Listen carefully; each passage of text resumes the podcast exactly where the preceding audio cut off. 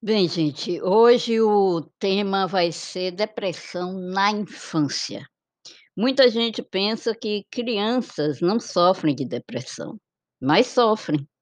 Como nós já colocamos aqui, a depressão ela não é apenas uma coisa mental, ela pode depender da herança, pode depender do, do físico, e na infância ela pode se se tornar, né, uma uma causa de vários problemas, porque a criança ela começa a viver a vida e começa a ver coisas que ela não suporta, que ela ainda não aguenta, e a gente tem que ter muita tranquilidade para cuidar de uma criança, para cuidar de um filho.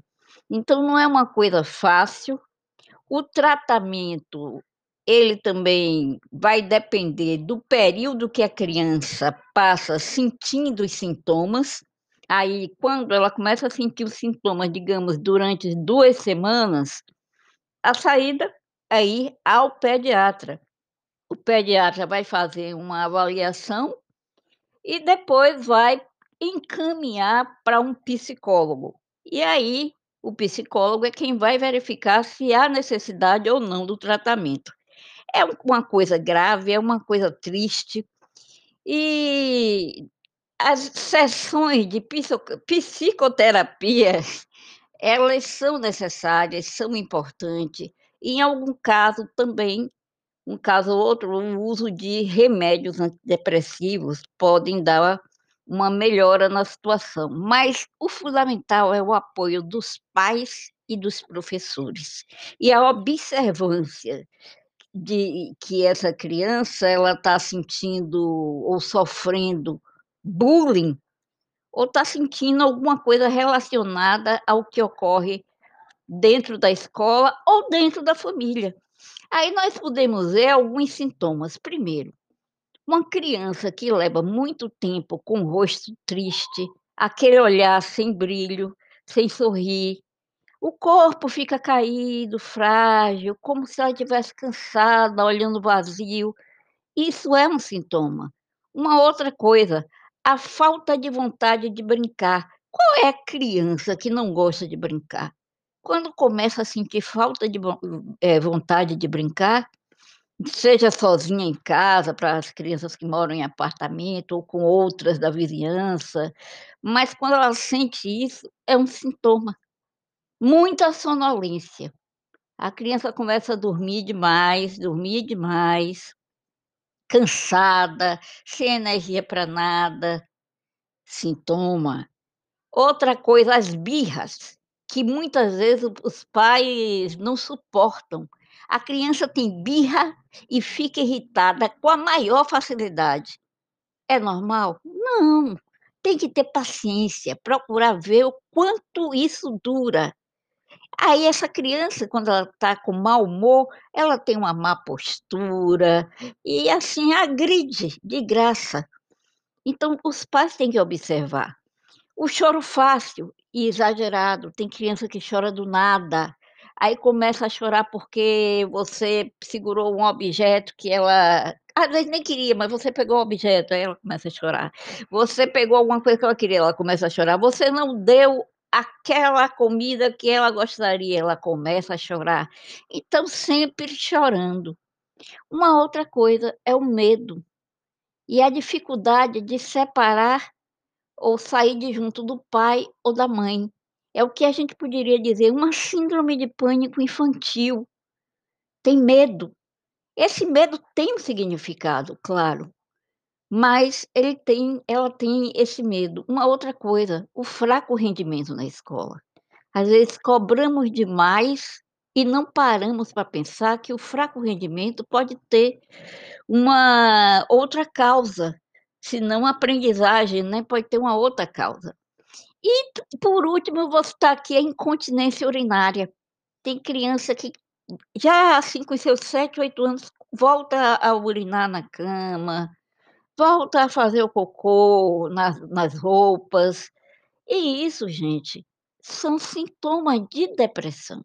Se você juntar todos esses sintomas numa única criança, você vai perceber que ela está bem de deprimida, né. E aí o que que pode causar essa depressão na criança? Na maioria das vezes, ela ocorre por situações traumáticas, discussões constantes, ela está ali em casa, os pais às vezes começam a brigar e esquecem da existência daquele pequeno ser humano em casa que está ouvindo tudo o que eles estão dizendo. O divórcio o divórcio é um agravante.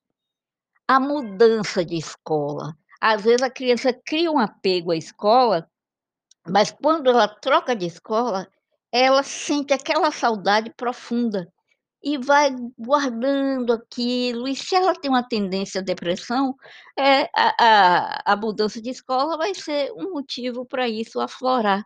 A falta de contato da criança com os pais, ou então quando acontece de um dos pais falecerem, né. Isso é triste, é muito triste? É, mas tem uma coisa ainda mais grave. É o o que me deixa assim, que se eu ver se eu ver e se eu vir, eu vou procurar saber o que é está acontecendo. Maus tratos com crianças. Eu acho, assim, uma coisa fora do normal, um adulto grande chegar, bater, jogar a mão mesmo numa criança, não digo dar uma palmadinha, mas bater mesmo numa criança por qualquer coisa. Às vezes aquele pai, ele está precisando de uma ajuda psiquiátrica. Para estar agredindo uma criança dessa forma, precisa de uma, eh, psiquiatra, um psiquiatra para estar dando um um sustento ao psicológico dele, porque não é normal, não é normal. Tem mãe que faz: "Ah, eu bato mesmo". Para que teve o filho, se não ia ter paciência? Para bater? Então, pelo amor de Deus, não tem condições de bater numa criança, tem mais é que procurar saber por que é que as coisas estão acontecendo. Esse é um ponto. Um outro, que me deixa extremamente irritada e que quando eu vejo, eu encosto e reclamo. É quando eu chego, por exemplo, num bar e vejo a criança chateada no colo dos pais que estão ali bebendo absurdamente. Se você é alcoólatra, vá fazer um tratamento.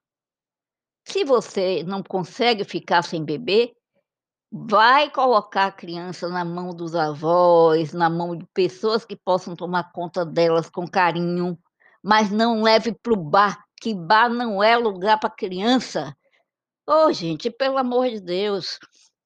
Também tem os pais dependentes de drogas, e eu vou citar aqui uma história, que eu não vou citar nome, nada, nem local, mas eu conheci uma criança que cresceu com um pai dependente de droga e aos 22 anos faleceu também por causa das drogas.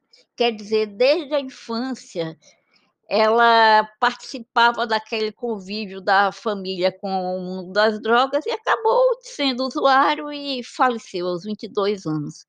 Então, fora o falecimento, existem muitas coisas piores que podem acontecer com essas crianças. Digamos que no íntimo a criança tenha um certo grau de esquizofrenia.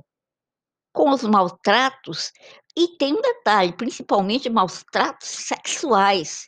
Com os maltratos, ela vai passar a como é que se diz? Agredir outras pessoas.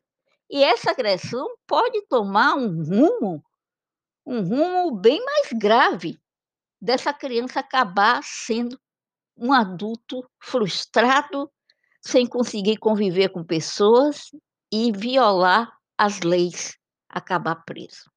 Então eu peço muita atenção aos pais em relação a isso. Peço muita atenção, cuidado com seus filhos, vocês tiveram filhos porque quiseram, porque hoje em dia é muito fácil evitar ter filhos, e se é e se tiver os filhos porque quiseram, pelo amor de Deus, cuidem dessas crianças, procurem saber o que elas sentem, brinquem com essas crianças, conversem com essas crianças, não se transformem em robôs Não cobrem demais, cobre mais de você do que da criança, tá bom? Eu deixo mais um recado aqui, desejo uma boa tarde, uma boa noite, uma boa manhã a todos e todas.